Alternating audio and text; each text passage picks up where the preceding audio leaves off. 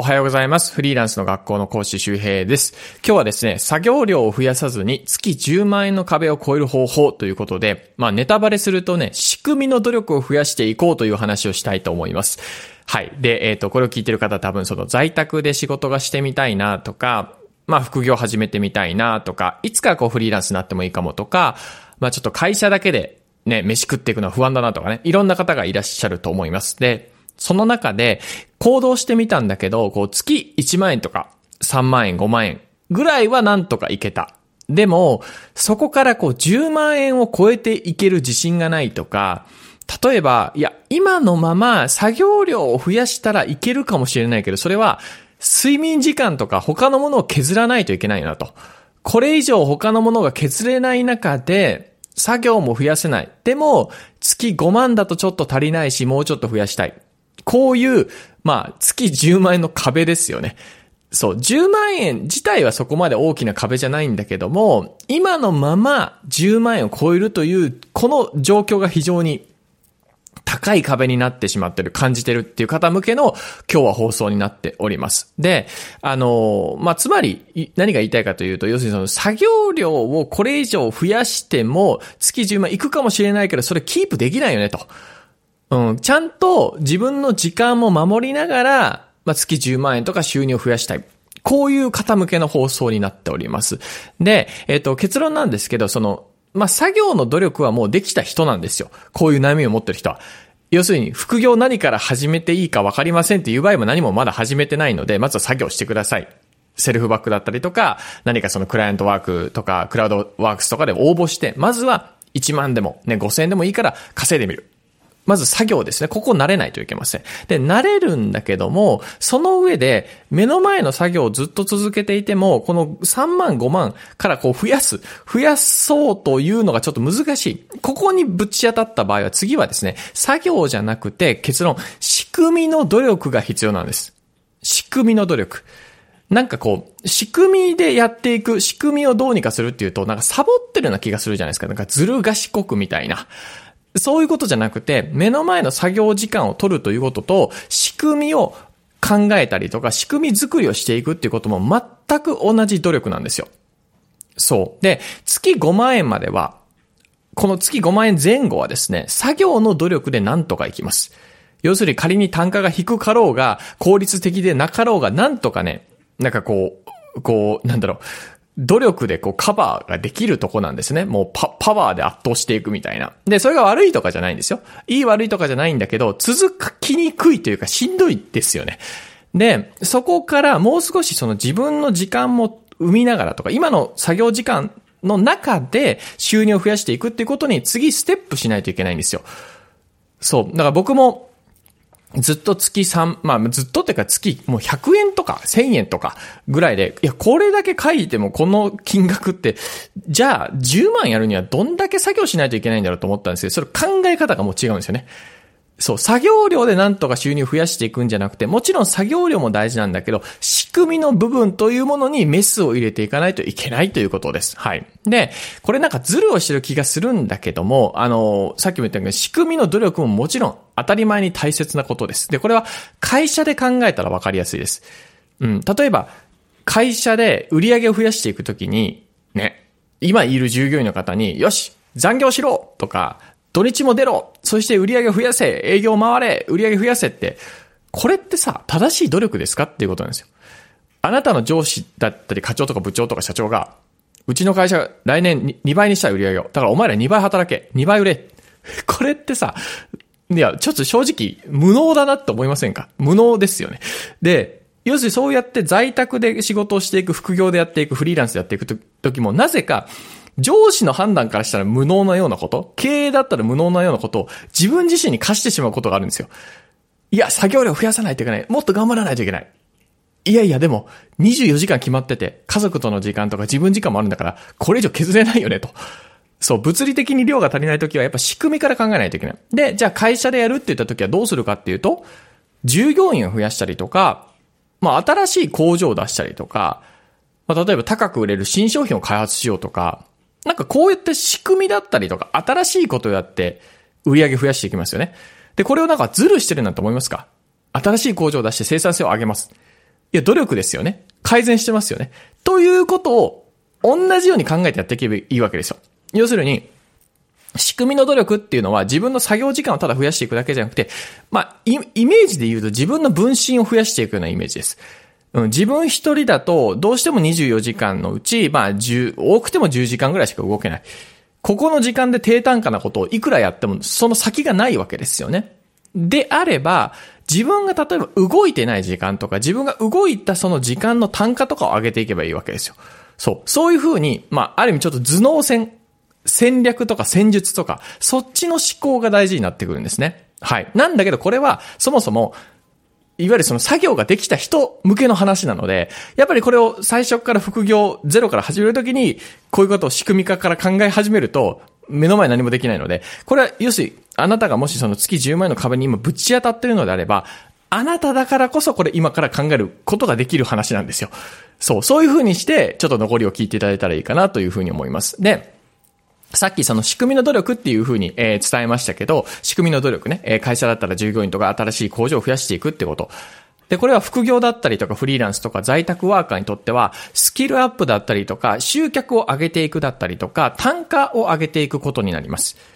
で、ここで基本的なところに立ち返りたいんですけど、売上ってどういう式で出ましたっけ？うん。ラーメン屋さんだったりとか、映画館だったりとか、アパレルショップだったりとか、えー、在宅ワークも副業も全部同じ計算で出せます。売上はどういう式で成り立っているのか。はい。売上イコール集客かける販売数かける単価です。売上イコール集客かける販売数かける単価。どれぐらい人が来て、そのうちのどれぐらいの人が買って、で、買ったものの値段がいくらかっていうことですよね。で、この式に当て込めると、月10万円増やす、月10万円の壁を超えるにはどうしたらいいかというと、月10万円なので、1日あたり、日割りするってことです。1日あたり3400円です。1日3400円という売り上げを、この集客かける販売数かける単価で出していけばいいわけです。うん。1日3400円って言うと、そこまで遠くなくないですか？ね。で、例えばアルバイトで1日3400円増やそうと思ったら3時間、まあ何かコンビニだったりとか何かね、やればできるんですよ、実は。そう。それぐらいの難易度なんです。で、これを、要するに自分の稼働時間を減らしながらやっていくってとこが難しいっていうか、考え方のコツがいるだけで。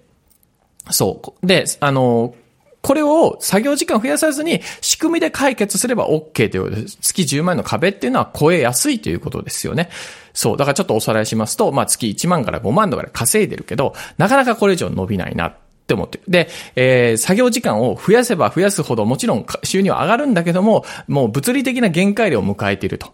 で、今の作業時間ぐらいで、まあちょっと増えてもいいかもしれないけど、ちょっと、まあ作業時間同じようなぐらいで月3万5万を10万超えさせたい。その場合は作業の努力ではなくて仕組みの努力をしていかないといけないということです。はい。で、ここから具体例があった方がわかりやすいので、僕が実際にブログ6万円とかぐらいから、まあ20万円ぐらいにパッて上がったのをちょっと話したいと思います。で、2018年の話なんですけど、まあ僕ブログを始めて、だいたい1年ぐらい月1000円以下でくすぶってました。1000円以下。で、まあ書いてるけどこう売り上げが出ないなっていうような状況。で、ここ、こういった、まあ、ブログの収入、まあまあ、5万円というかもっと少なかったけどね、1万以下でしたけど、ここから20万円ぐらいになった。で、稼働時間は実はね、実際そんなに変わらなかったですね。まあもちろんちょっと記事数とか増えたかもしれないけど、うん、なんか結局その売上あたりの時間、どれぐらいかけたかっていうのはそんなに変わらなかったと思います。で、このまあその20万円ぐらいまで増やした時っていうのは何をしたかというと、まあアフィリエイトだったりとかアドセンス、まあブログの広告ですよね。あとは自分のオンラインサロンとかだったんですよ。で、もちろんこれを聞いた時に、いやちょっとアフィリエイト無理ですとか、アドセンスわかんないですとか、オンラインサロンとか作れませんっていう方もいるから、あの考え方だけ聞いてください。うん。で、これをやった時は要するに、いわゆるその集客かける販売数かける単価、ここに立ち直ったわけですよね。で、1日だいたい18万円とか20万円僕あったら生活できたので、だいたい1日6000円ぐらい稼げばいいと。ね、6000とか7000ぐらい稼げばいいと。で、アフィリエイト1件の販売した時の単価、僕が紹介してたのは、当時その債務整理っていうアフィリエイトだったんですけど、債務整理の借金の減額シミュレーション。これ1件飛ばすだけで、1件こう、制約するだけで5000円ぐらいだったんですね。5000円なんですよ。もう1日1件出せばそれだけで15万円ぐらいになるんですよ。で、このとにかく1日1件出せばいい。1日2件出りゃ1万だから月30万になる。っていうシンプルなことを考えたんです。で、これだとさ、わかりやすいんですよ。要するに脳ってやっぱドーパミンが出ないと動かないので、あ、これ、ブログから1日1件でも出れば5000円だと。で、2件出たら1万で30万になる。な、なら、とにかく、その、要するにその、コンバージョンする。ここのブログの記事を読みさえすれば、その売り上げが出るっていうようなキラーページ。まあ、キラーコンテンツですよね。この記事を読みさえすれば100人のうち5人はクリックして、そのうち5人のうち1人ぐらいは制約するだろうみたいな。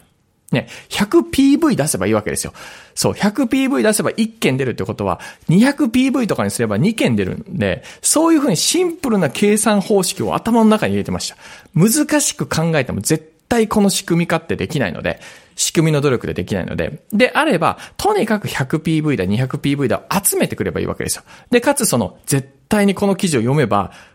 借金の悩みしてる人はシミュレーション飛ばすだろうっていう記事を書いておくんですよね。まあ、これは別に他の商品でもいいですよ。 Audible でもいいし、例えば WordPress のなんか、でもいいし、だから自分の、なんか例えば、ちょっとしたノートのコンテンツでもいいし、あとは自分のスキルを販売するココナラのページでもいいんですよ。もう何でもいいんです。とにかくその記事を読みさえすれば、その1日、ね、例えば、3400円で10万だったら、確実にこの3400円売れるみたいなものを作っとく。でそこにとにかく流していけばいいわけですよね。そう。で、なので僕はそのアフィリエイトとか、まあそのアドセンス含めたオンラインサロンもそうですけど、とにかくその売れるっていう記事を一個まず作ったわけです。その借金だったら借金。ね。で、自分のオンラインサロンに加入するんだったらそのオンラインサロンの記事。で、それを作っておいて、で、そっからじゃあツイッターだったりとか、インスタだったりとか、このポッドキャストだったりとか、 Voicy だったり、何でもいいんですけど、そこから流していくとか、っていうことを考えていったわけです。とにかく 100PV だ、200PV で出す。で、それでも一件も出なかったら何か問題があるこの記事の中にと思ってそこも改善する。っていうようなことです。だから僕がやってきたのはもう全てのコンテンツが連動してたわけですよね。そのブログも連動してるし、SNS も連動してるし、そのこうやって Voicy とかも連動してるので、どんどんどんどんやっていったわけです。で、その結果、えっ、と、そこで身につけたその、売上イコール、えっ、と、集客かける販売数かける単価。この式をもとに自分のその小さい仕組みですよね。ブログの仕組み、SNS の仕組みっていうのを作っていって、で、まあその、ブログの記事数をそんなに増やさなくても、ね、ツイートのアクセス数を増やして、こっから流したりとか、まあ何かこう、誰かが紹介もらった時に流れていくとか、っていう風にして、ほぼほぼ同じ稼働時間で、まあ20万円とか30万円とかを作ったとです。で、ここの元となったものから年商1億円とかも達成しました。うん、そう。年商1億円も結局1日27万4千。27万4千売り上げていけばいいので、もちろんハードルは高かったですよ。やっと月ね、50万とか100万が安定してきた。で、年商1億やるっていうなら1日27万4千こう出していかないといけない。これはどうしたらいいかなと思ったわけですよね。うん。でもその時も全く同じです。1日27万4千どうやって売り上げを上げるか。もうそれだけ考え続けるってことです。うん。もちろんこれは大変なことだけどね。そう。で、まあこれが僕の体験談です。だから、まあ、その、それまでこう、とりあえずブログを書く、ブログを書くとか、だった状態から、とにかく1記事、この記事を読んだら100人のうち1人ぐらいは5000円の売り上げ出るだろうみたいな記事を作っておいて、そこの記事にどんどんどんどん流していったっていうようなことです。これが簡単な仕組み化です。うん。あんなその難しく、なんか社員がいるとか、なんか業務委託で人数を増やしていくとか、それ考えなくていいです。で、じゃあ、こっからは、えっ、ー、と、そういうブログとかそういったものじゃなくて、クライアントワークですよね。例えば、ココナラとか、クラウドワークス、ランサーズとかで、何か仕事を取っていると。で、それだけど、低単価が、低単価で、なかなか収入が上がらない。ね、クライアントワーク、在宅でやってるんだけども、3万とか5万から、ちょっと10万にするには、作業時間を増やすだけじゃちょっと難しいっていう、その場合の、まあ、時給単価ですね。1, 1時間あたりの単価を上げる方法を考えていきましょう。で、まず、えっ、ー、と、現実問題、気づいてほしいのが、あなたが今もし在宅だったり副業だったりフリーランスで作業していて、時給1000円を切ってるんだったら、これは危ないです。うん。その仕事辞めた方がいい可能性の方が高いです。というのも、まあ、クライアントが悪いというよりも、その時給1000円以下の仕事を別に1ヶ月、2ヶ月、3ヶ月だったらいいんです。経験としてね。でもそれを1年、2年、3年はやるべきことじゃないんです。なぜならば、それをやってもスキルが上がらない可能性があるからです。要するに時給1000円以下は、ごめんなさい、口が悪いんだけど、まあ、やれば誰でもできるような仕事を、とにかくやってもらいたくて発注している可能性が高いんです。そう。まあ、AI とは言え、AI でもできないことまだあるから、それをやってもらうために時給、まあ、結果的にその報酬としては時給1000円以下になってしまっている。で、これを続けることによって何が起こるかというと、目の前の時給1000円以下の仕事はまあとりあえずあるんだけども、そこに人が群がるわけですよね。なぜならばそこにはスキルがそんなになくたってできるから。うん、レッドオーシャン化してるわけです。ってなると、仕事の取り、取りにくいし、仕事を取るんだったら値下げする必要があるわけですよ。そう、なるべく安く早くやりますとか。っていう風になってしまうわけ。で、これをやったところで、あなたが早く仕事を終わらせても、収入が上がらない可能性の方が高いわけですね。だって収入、な時給1000円以下で早く終わらすってことだから、もう、売り上げが決まっちゃうじゃないですか、頭が。で、しかもそれを続けてたところで自分のスキルも上がらないから、負のループなんです。これ抜け出せないんです。そう。だから、少なくとも時給換算して、その書いているものじゃなくて、実際自分が実動して得た金額計算して、時給1500円は絶対に保った方がいいです。なんなら時給2000円ぐらいはね、少なくともベースとして持っといた方がいいです。うん、少なくとも。まあ、時給2000円にするとやっぱスキルがないといけないので、そこを取りに行かないといけないんですよ。で、時給2000円とか2500円のもの、単価を取れるのであれば、それはスキルがあることです。で、スキルがあるということは、その時点で他と競争しにくいわけです。ってことは時給2000円がキープしやすい。プラス、スキルを上げていけば2500円とか3000円とかっていうこと可能なんです。そう。だからとにかくまずは現状の認識として時給1000円以下でやってると危ないというふうに思ってください。そう、上げていかないといけないということ。で、じゃあどうしたらいいかっていうことなんですけど、クライアントワークを仮にしていたとしても僕は SNS 運用を確実にするべきだと思います。そう、要するにクライアントワークしながら、まあ、例えばまあ、副業のライフスタイルだったりとか、在宅ワークのライフスタイルだったりとか、または自分がココナラとかクラウドワークスでどういう風に目の前の、例えば1万円とか2万円、3万円を作ったかっていう体験だ、体験談だったりとかを、まあ、X だったり、インスタだったりとか、TikTok だったりとか、まあ、できる方は YouTube だったりとか、YouTube ショーツでもいいかもしれない。あの、リールとか作ってそれを一緒に流してもいいかもしれない。とにかくそういう風に、SNS で自分がやってることだったりとか、そのノウハウだったりとか、ね、過去の自分に教えるぐらいのつもりで出していく。で、これをやっていくことによって、要するに、クライアントからすると、あなたの X とかインスタとか教えてください、TikTok 教えてくださいって言ったけど、フォロワーが1000人でもいれば多いんです。500人でも多いから、そもそも。だから500人って自分のプライベートアカウントに2、300人足せば500になるじゃないですか。でしょ？で、こういうふうにちょっとでも SNS やってるとか、投稿数が多いとか、あ、この人 SNS のこと分かってるなっていう風になるだけでも、実は何かの発注の単価が上がったりするんですよ。うん。あなたがもし動画編集を頼むときに、そもそも YouTube で全くやってなくて YouTube のアカウント持ってないような人に頼むか、または、例えば登録者500人ぐらいなんだけど、動画本数も100本ぐらい出ていて、中には1万再生を超えてる動画もある。この2人の動画編集者に、もし発注するんだったらどっちに発注しますかってことです。そう、クライアント目線になるとこういう答えが出てくるんですよ。ってことは、いや、YouTube やったことない人っていっぱいいる動画編集者で。よりは YouTube やった立場から編集してくれる人がいいんじゃないかってなじゃあこっちの人は単価が例えば時給単価500円高い。でもどうせ発注するんだったら500円は目つぶってもいいかもしれないってなるわけです。効果が出りゃいいわけですから。ほら、そういう風にして単価ってのは上がっていくんです。シンプルなんです。相手目線になればいいわけです。で、しかも SNS で例えばフォローがもうちょっと増えていくと、あ、この人、なんかすごそうってなるじゃないですか。単純なことなんですよ。そう。SNS のフォロワー数を増やしておけばいいわけです。別に毎回バズらなくていいから。見せ方っていうのはこだわっていくわけです。うん。SNS 運用することで自分の見せ方を変えていく。これがまさに実はマーケティングなんです。うん。だって、リンゴとかもいろいろあるじゃん、一緒。だけどなぜか、なんか綺麗なリンゴとか、物語があるリンゴ選びますよね。そんなのも詐欺じゃんって思う人もいるかもしれないけど、でも結果そっちの方が良かったらいいじゃん。でしょ？うん。まあ見せ方ってめちゃくちゃ大事だね。ここに企業はめちゃくちゃ何億円も投下しながらマーケティングしてるわけなんですよ。CM したりとかさ、いいなんかクリエイティブ作ったりとか、ね。見せ方ってめちゃくちゃ大事です。で、例えばあとは、そのクラクラウド、クラウドワークス経由から取らないっていうのもおすすめです。ここならとかクラウドワークスって便利なんだけど、どうしても手数料取られたりとか、低単価で発注したい人が多いから、低く発注したい人がそもそも多いから、そこでやらないです。逆にそこで何件か取れたんだったら、その実績をもとに、その自分が SNS やっていることから営業をかけたりとか、SNS 上でね。